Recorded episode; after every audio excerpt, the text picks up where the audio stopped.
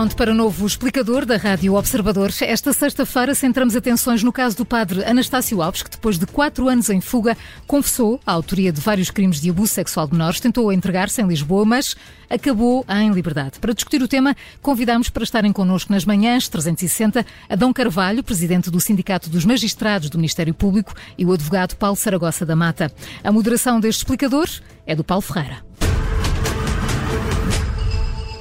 Muito bom dia, bem-vindos ambos ao Explicador. Vamos então olhar para este caso que parece caricato, pelo menos aos olhos de não especialistas. Eh, Paulo Saragossa da Mata, eh, como é que se entende de facto eh, esta dificuldade deste padre, confesso praticante de abusos sexuais de menores, acusado já à revelia, esta dificuldade que ele está a ter em entregar-se às autoridades? Bom dia a todos, bom dia ao auditório também.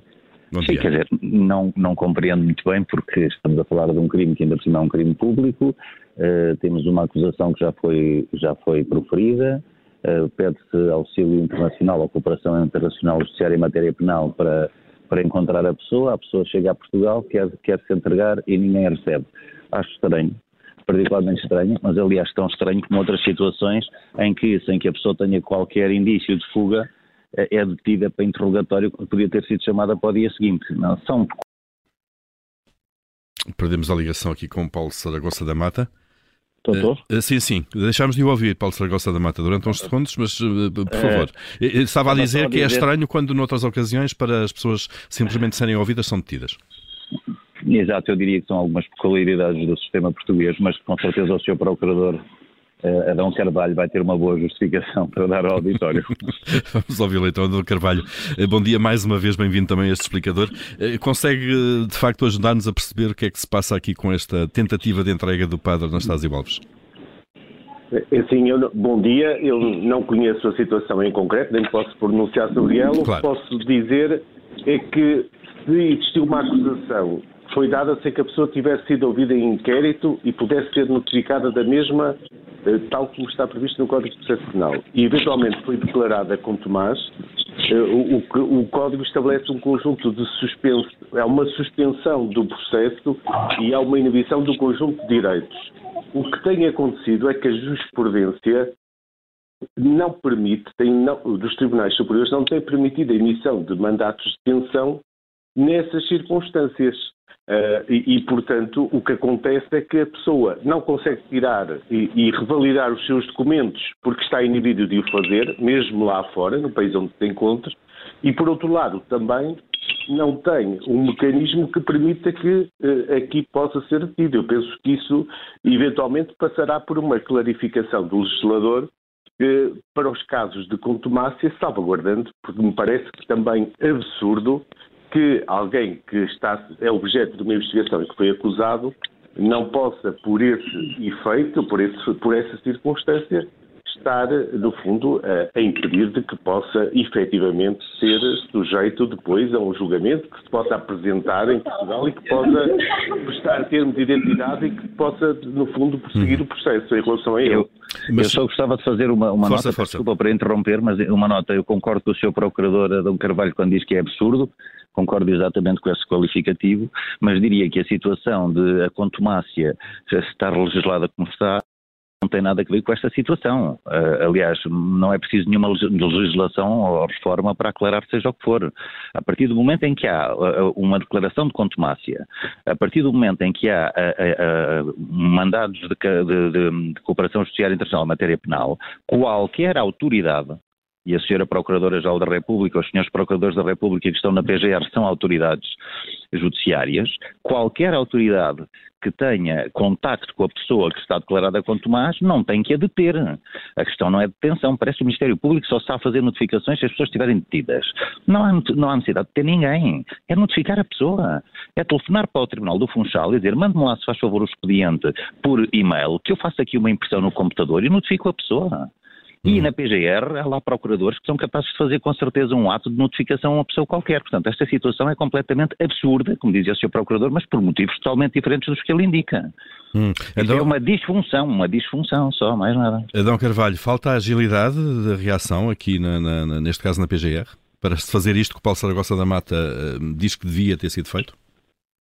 É assim, nada impedia se a pessoa tivesse os seus documentos de apresentar no estrangeiro e, e, e lá tentar, no fundo, junto da entidade para os quais foram emitidos eventualmente os mandados, poder prestar termo de identidade e residência e fazer cessar a contumácia. O que acontece é que se tenta entrar no nosso país por alguma forma, eh, a verdade é que eh, enquanto o processo estiver suspenso, eh, não, não pode ser praticado o ato. Há aqui uma contradição. Não, isso não é, não, isso não, não, ao, seu procurador, obviamente que não é assim, não é?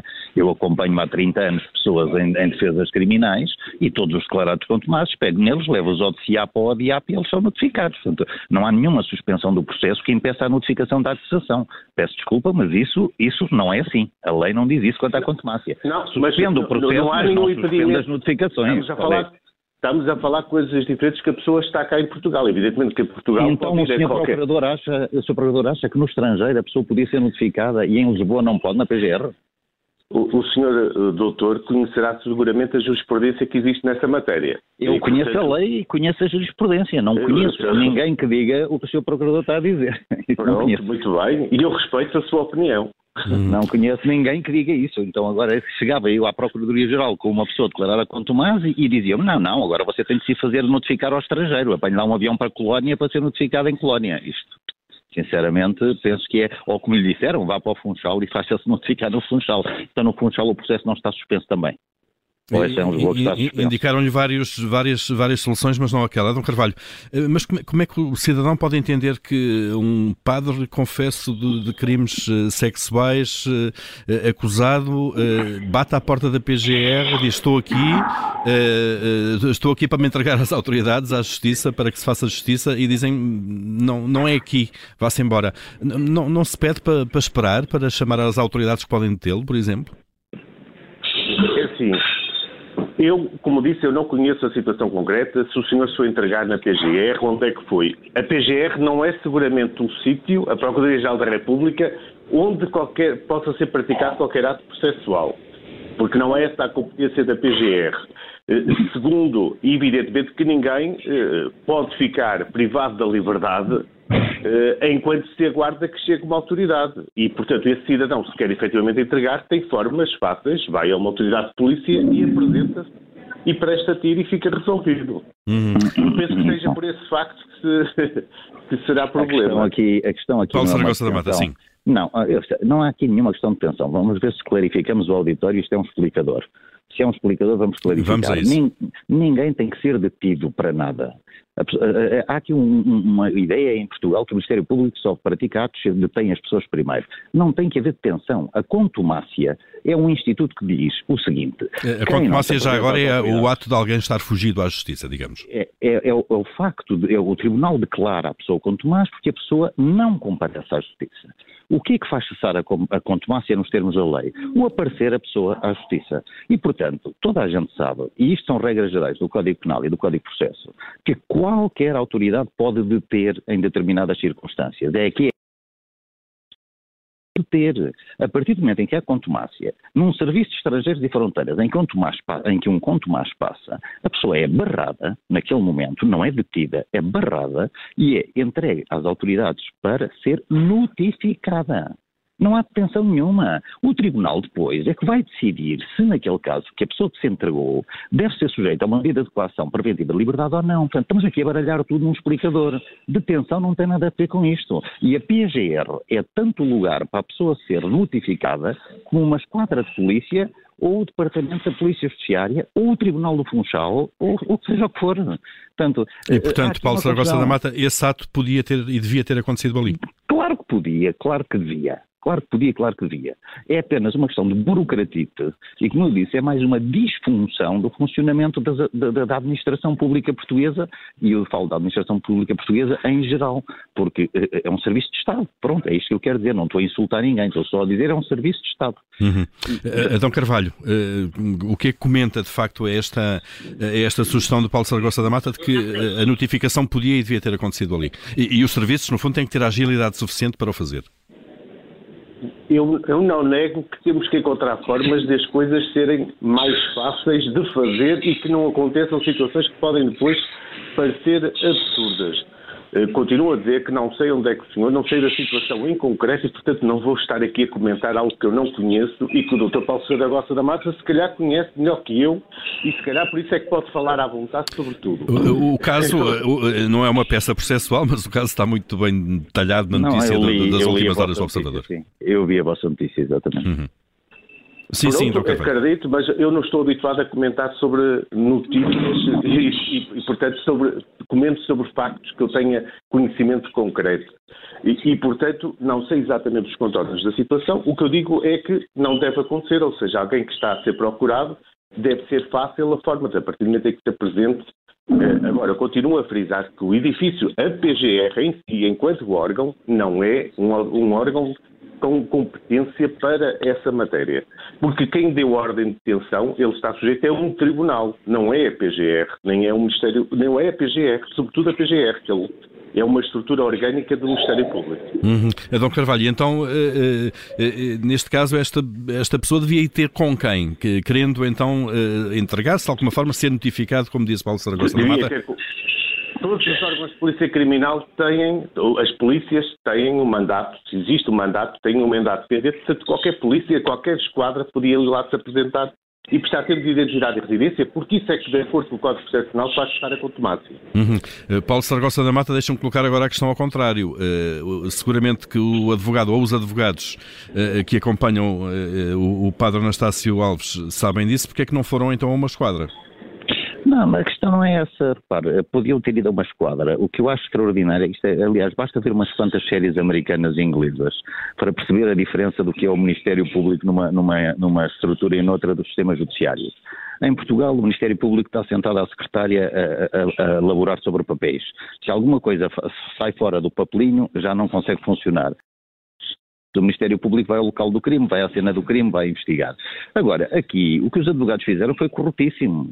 O que os colegas deste, deste senhor fizeram foi corretíssimo. Podem não apresentar a qualquer autoridade judiciária ou órgão de polícia criminal.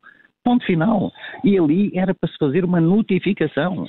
A PGR telefonava para o Serviço Ministério Público do Tribunal de Funchal, dizia vocês aí requereram isto, passem lá para aqui para eu constituir este senhor como arguído aqui, e o senhor estava constituído arguído com um tiro. Não tem nada a ver com, com, com, com detenção, e depois o senhor há de ser chamado pelo Tribunal. Era, era simples, eu não, não vejo aqui nenhum erro, nem nenhum problema. De, poderão perguntar, mas porquê que os advogados não o levaram ao Tribunal de Funchal? É verdade, porquê que não o levaram ao Tribunal de Funchal? Podiam ter levado ao Tribunal de Funchal. Escolheram ir à PGR. Olha, se calhar porque tudo está a ser coordenado neste processo e a nível, ele, ao mais alto nível. Ele é? estava, estava aqui perto de Lisboa, uh, a residir já há algum tempo. Não, e sabemos que este não é um caso comum, é um, é um caso que está englobado num grande saco de casos que está a ser coordenado ao mais alto nível, com, com, com, com supervisão de, de, da própria Procuradoria-Geral da República. É um caso importantíssimo. Agora, manifesta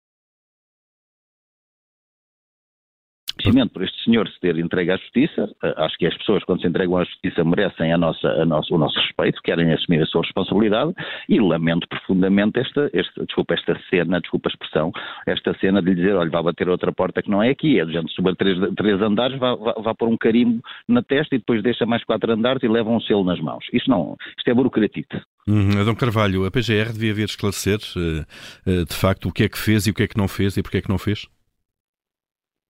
Se os factos, como disse, ocorreram eh, na sede da PGR, acho que sim, acho que deveria vir prestar esclarecimentos o mais rapidamente possível para a situação ficar uh, devidamente esclarecida. Eu, eu ao contrário do Dr. Paulo Saragossa da Mata, não vejo só porque o Dr. Paulo Saragossa só vê problemas do Ministério Público. Na casa própria tem muita dificuldade em os ver. Mas aqui houve algum é uma problema. Perspectiva, é uma mas, perspectiva ó, ó, de vida. Ó, penso, penso que o Sr. Procurador esteja a referir a outro caso, não é esta a minha opinião. Porque eu aqui não estou a ver onde é que é o problema na casa própria, até porque eu não tenho casa própria, não, não sou sócio destes colegas.